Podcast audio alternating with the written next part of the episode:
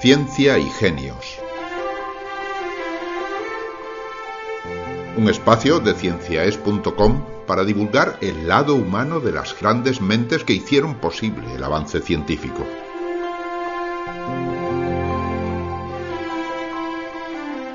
Ciencia y Genios se emite a través de cienciaes.com y Radio Cienciaes. Si desea colaborar con nosotros con una donación, visite nuestra página web.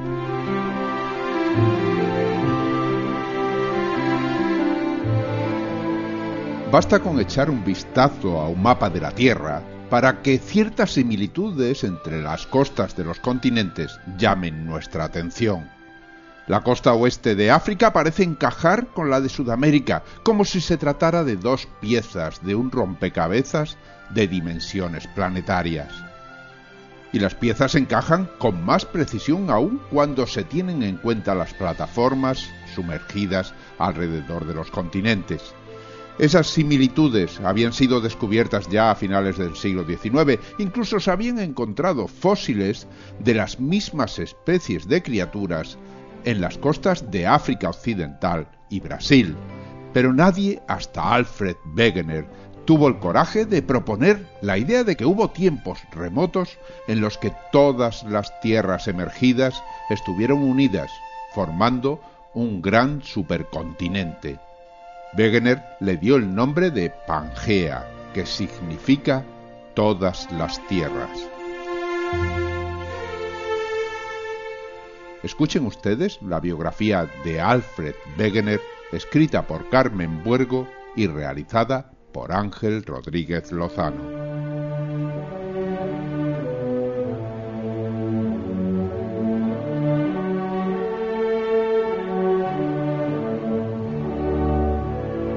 La mañana del 6 de enero de 1912, el pequeño pueblo germano de Frankfurt am Main amaneció cubierto de nieve. En las calles hacía un frío glacial, pero en el gran salón del ayuntamiento, donde se estaba celebrando la sesión anual de la Unión Geológica Alemana, las calderas ardían al rojo vivo. Despedían un calor bochornoso que poco a poco fue adormilando a los invitados. Arrillanados en sus butacas, intentaban disimular los bostezos, e inevitablemente cuando tomó la palabra el último de los seis conferenciantes, un joven llamado Alfred Wegener, ya nadie le prestó atención.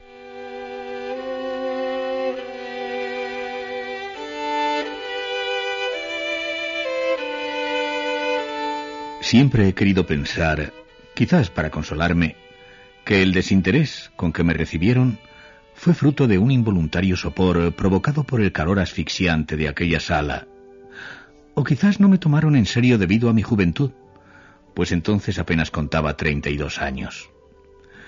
Es posible también que la causa haya sido mi profesión, y que los expertos en geología no respeten mucho a los meteorólogos. No lo sé. Pero debo admitir, aunque me duela confesarlo, que han transcurrido ya 17 años desde aquella conferencia en Frankfurt am Main, y mi teoría sobre la formación de los continentes sigue sin convencer.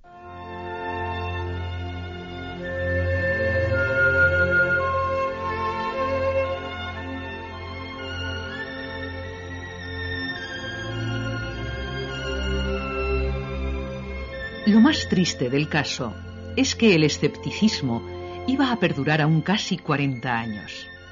Hasta 1967 no se reconoció que Alfred Wegener podía tener razón que efectivamente hace muchos, muchos, millones de años, los continentes estuvieron unidos en un solo bloque compacto y que poco a poco comenzaron a disgregarse como balsas que flotan en el océano hasta alcanzar la posición que hoy todos conocemos. Esa fue, en síntesis, la teoría que el joven meteorólogo expuso ante su adormilada audiencia en 1912 una teoría que empezó a esbozar seis años antes, tras haber aceptado una oferta del gobierno de Dinamarca.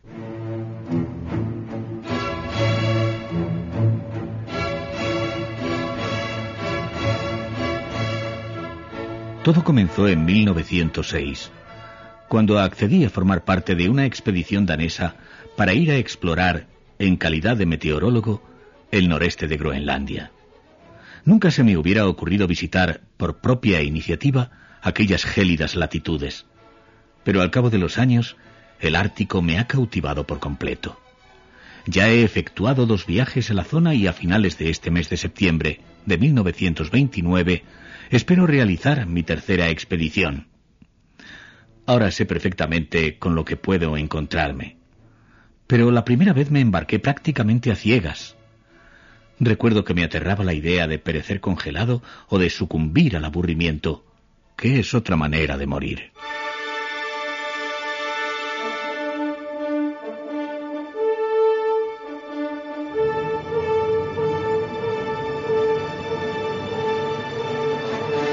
Para luchar contra el fantasma del tedio, Wegener llevó en su primer viaje a Groenlandia una maleta abarrotada de libros. Casi todos eran textos de astronomía, por ser esa la especialidad que había elegido durante sus años universitarios, pero había otros de muy distinta índole. Un día, rebuscando, encontró uno que le intrigó de forma especial por su título sugerente. Se llamaba La creación y sus misterios desvelados, y era obra de un oscuro autor francés, Antoine Snider, quien pretendía demostrar científicamente las extraordinarias consecuencias del diluvio universal. Un cataclismo al que atribuía el hundimiento parcial de un único e inmenso bloque de tierra que antaño, en tiempos previos a Noé, agrupaba a los cinco continentes.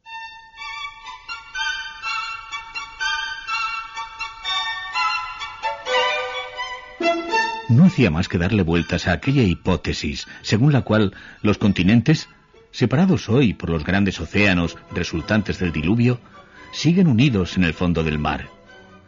No me parecía del todo descabellada, pero había algo que mi intuición rechazaba.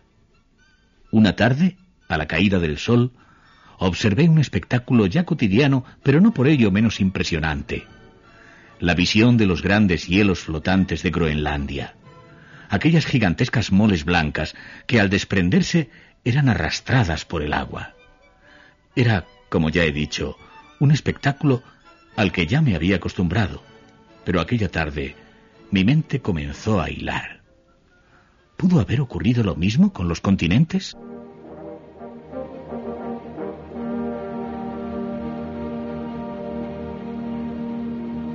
Y fue así como Wegener empezó a elaborar su propia hipótesis. Especuló con la idea de que a finales de la era paleozoica, es decir, hace unos 250 millones de años, existía un único continente, al que bautizó con el nombre de Pangea, que lentamente se fue resquebrajando. Poco a poco, a lo largo de miles de años, sus distintas partes se separaron y se fueron dispersando como los bloques de hielo que veía flotar en Groenlandia. Inmediatamente, Wegener comenzó a recopilar pruebas que avalaran esta teoría, a la que dio el nombre de Teoría de la deriva continental.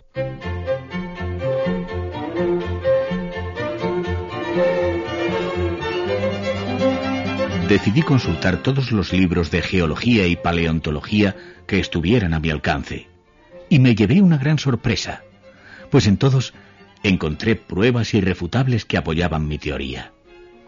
Por lo pronto, existe una asombrosa y confirmada similitud entre las costas atlánticas de África y Brasil, pero además resulta que se han encontrado fósiles idénticos en África y Sudamérica, lo que invita a pensar que hace muchos millones de años hubo una muy estrecha relación entre ambos continentes.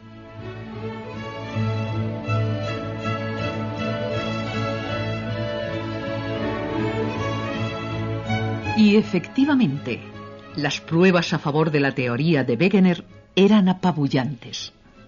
Por citar solo algunas, diremos que se han encontrado restos de sedimentos de agua dulce en el sudoeste africano y el sudeste de América del Sur, dos regiones que están enfrentadas a ambos lados del Atlántico. Estos restos, sin embargo, no aparecen ni en Asia, ni en Europa, ni en América del Norte. Se sabe también que el subsuelo de la zona de Accra, en Ghana, es idéntico al de la región brasileña de Sao Luis. Y se deduce que Abidjan, capital de Costa de Marfil, se encontraba hace muchos millones de años en la desembocadura del Amazonas.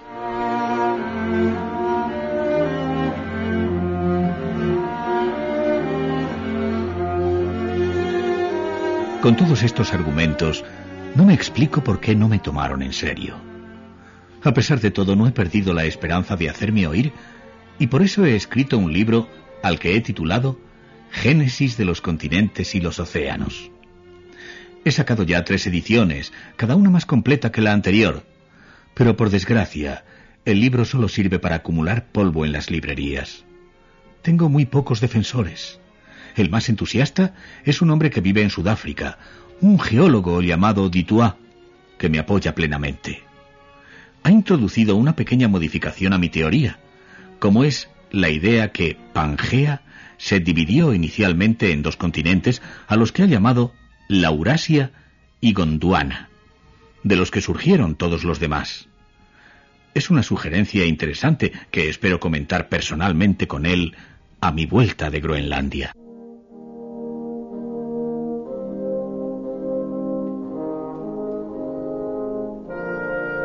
Por desgracia, aquella reunión nunca se llegó a celebrar, porque Wegener jamás regresó de Groenlandia.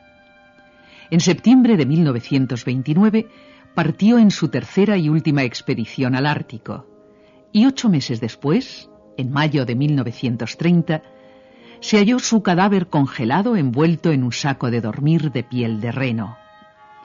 La noticia apareció como una breve nota en los periódicos, y enseguida el nombre de Alfred Wegener quedó en el olvido. Permaneció en el anonimato hasta finales de los años 60, cuando finalmente se reconoció que su teoría no sólo era correcta, sino posiblemente la aportación más valiosa de la historia de la geología. Todo un hito si se tiene en cuenta que su autor era un simple astrónomo que una tarde, a la caída del sol, en vez de observar las estrellas árticas, fijó la mirada en los inmensos bloques de hielo blanco que flotaban sobre el agua azul.